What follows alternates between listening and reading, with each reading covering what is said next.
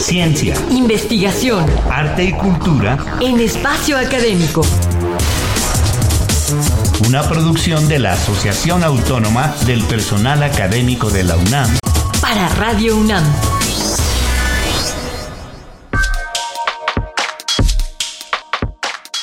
Bienvenidos a una nueva serie de cápsulas. Los recibimos Ernesto Medina y Sabrina Gómez Madrid para hablar de la vida y obra en la plástica mexicana de nuestro invitado.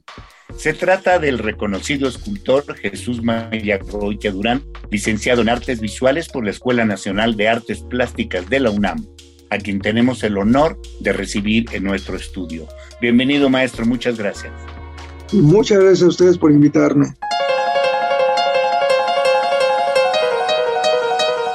Nacido en la Ciudad de México en 1948, Jesús Mayagoitia Durán empezó con el dibujo publicitario en la Escuela Nacional de Artes Plásticas de la UNAM, pero concluyó su formación en el campo de las artes plásticas en los años 70 del siglo pasado. Entonces, la plástica mexicana se caracterizaba por escultores y pintores interdisciplinarios que buscaban experimentar con distintas formas, soportes y material. Para empezar nuestra conversación, ¿Cómo y por qué pasó del dibujo publicitario a las artes visuales, Jesús Mayagoya? Bueno, en realidad yo quería ser pintor, pero eh, comentarios de un amigo de mi padre que era dibujante publicitario eh, me hicieron pues eh, modificar un poco mi inicio en las artes visuales. Este amigo de mi padre era dibujante publicitario y también hacía pintura eh, pintura sí comercial, pero finalmente pintura.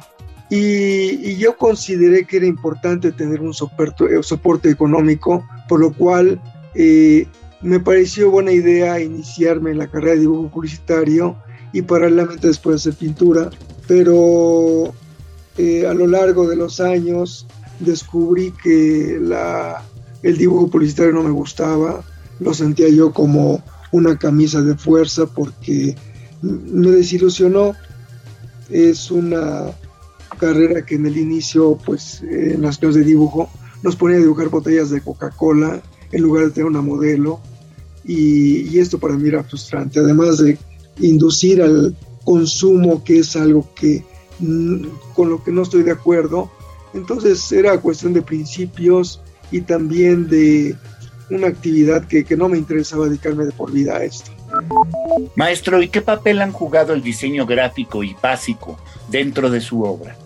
Bueno, en realidad el maestro Ernesto Leffel, que lo adopté como mi maestro, que no fue curricular, nunca me estudié con él, él me, eh, me estimulaba, me prestaba libros, eh, creía en mi trabajo y me decía que si yo quería ser un buen diseñador gráfico, porque fue la salida que yo veía interesante, me dijo, si quieres ser un buen diseñador gráfico tienes que manejar la geometría en tres dimensiones. Entonces te sugiero que te vayas a los talleres de escultura de San Carlos. Y eso fue lo que hice, me cambié a la carrera de artes visuales, descubro la escultura, pero no pensaba yo que fuera escultura, pensaba que era diseño. Y esto fue lo que me hizo, pues finalmente eh, inicialmente descubrir y después entregarme totalmente a la escultura. Dentro de su obra, ¿cuáles son las influencias geométricas más importantes y por qué? Bueno, casualmente los eh, artistas que están considerados dentro del op art, como Basarelli, Agam, Soto, fueron los que más me influenciaron. Eh, también está Escher, un artista inclasificable, pero muy inteligente y muy brillante. Estos fueron los que inicialmente me impactaron en todos mis trabajos.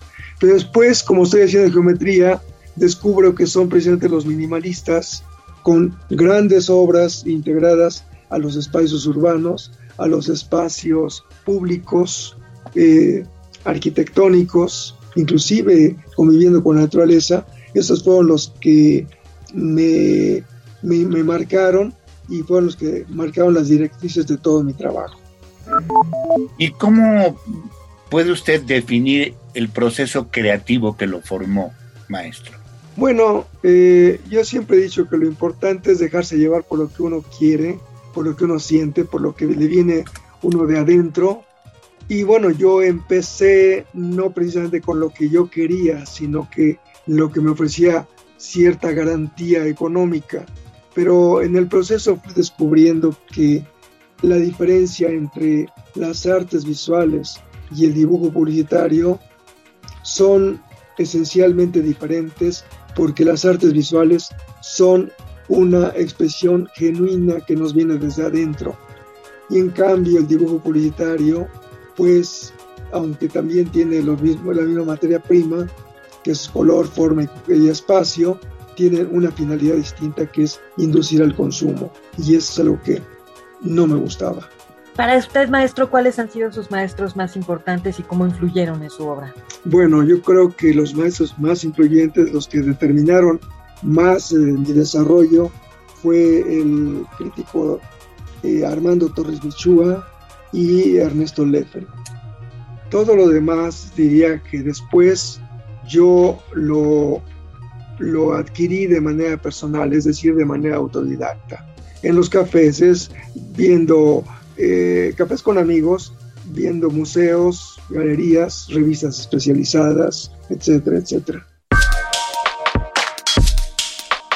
Bien, pues el tiempo ha concluido, así que nos despedimos de ustedes y de nuestro invitado, el escultor Jesús Mayagoitia Durán. Ha sido un placer contar con usted. Muchas gracias. Por favor, recuerden nuestro correo electrónico que es espacioacadémico.apaunam.com .com.mx y nuestra página electrónica www.apaunam.org.mx, a donde podrán consultar los podcasts de todos nuestros temas. A nombre de todo el equipo nos despedimos de ustedes, Ernesto Medina y Sabrina Gómez Madrid. APA el pluralismo ideológico, esencia de la universidad. Radio UNAM, experiencia sonora.